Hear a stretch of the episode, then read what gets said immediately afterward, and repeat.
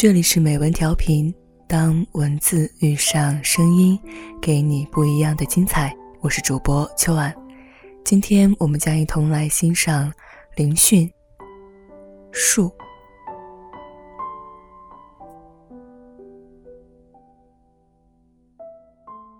他曾经有一度觉得，自己可以救活这棵濒死的树。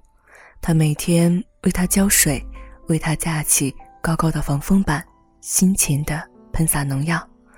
可是，树还是一天天枯萎掉了，直到某一天，悄无声息地死掉。他是难过的，可是他一开始就知道死亡的必然性，却仍然无法舍弃。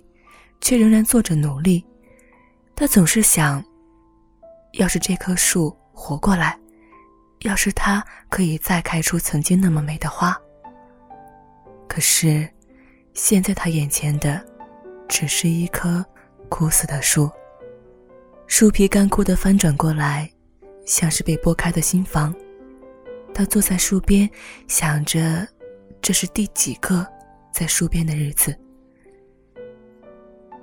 即便是开始就知道的离别，好像还是击垮了他。他坐在树下面，隐隐的哭泣。他想起那些树下的日子，他好像听到了曾经树梢上常有的鸟鸣，他好像闻到了自己熟悉的花朵的味道。虽然树从来没有和他说过话。但是他总是固执的觉得，他一直在听自己的故事，沉默的回答着。而现在他知道，他再也不会那么爱一棵树了。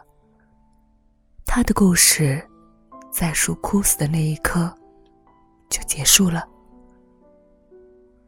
好像也没有所谓的以后了。即便有，那好像也是一个。与此毫无关系的新的故事。